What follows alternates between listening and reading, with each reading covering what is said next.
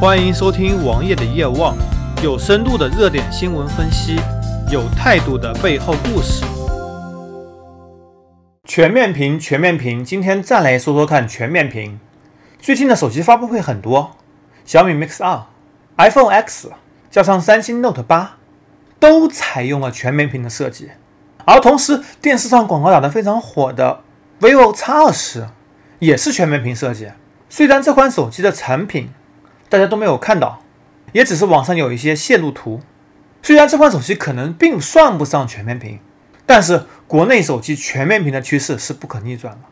前两年双摄成为不可逆转趋势，再前一年指纹识别成了不可逆转趋势，现在是旗舰机都配备指纹识别，是旗舰机除了小米 Mix 2都是双摄。指纹识别可以说是有意义的，因为可以节省大家很多时间。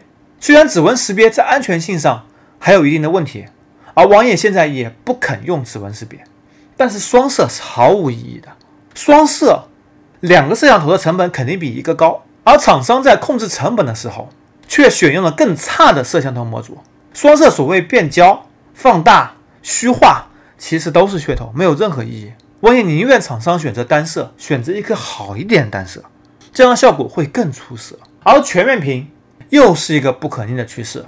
虽然在短时间内会有两条分支，很多人不适应全面屏，认为会误触，认为屏幕会碎，在现阶段不会购买全面屏。但是另一股趋势，全面屏的趋势却依然展开了。随着各种方案，全面屏已经很好、很容易的实现了。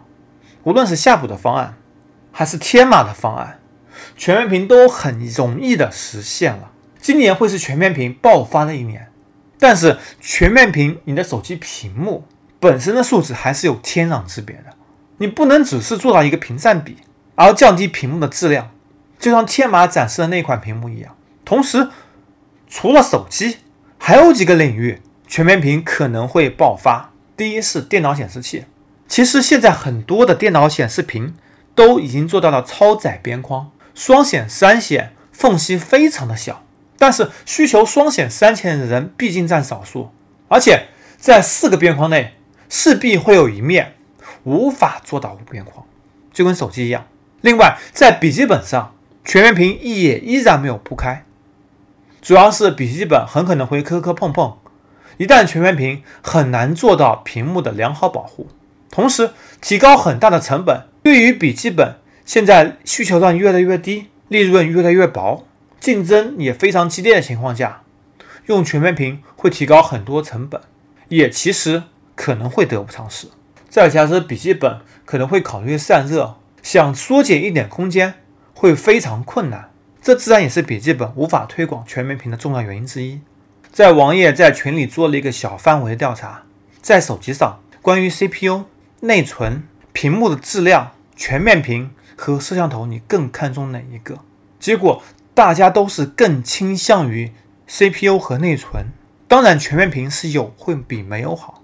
同时，网页也有很多朋友之前考虑买 iPhone X 的，在看完发布会后，都已经去抢小米 Mix 2了。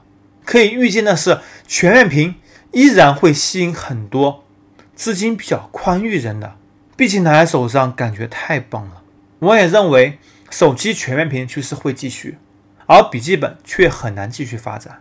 显示屏，而电脑显示屏只会有两种趋势：需要的人会选择更贵的全面屏，而不需要的用户则根本就无所谓。搜索同名微信公众号，关注我。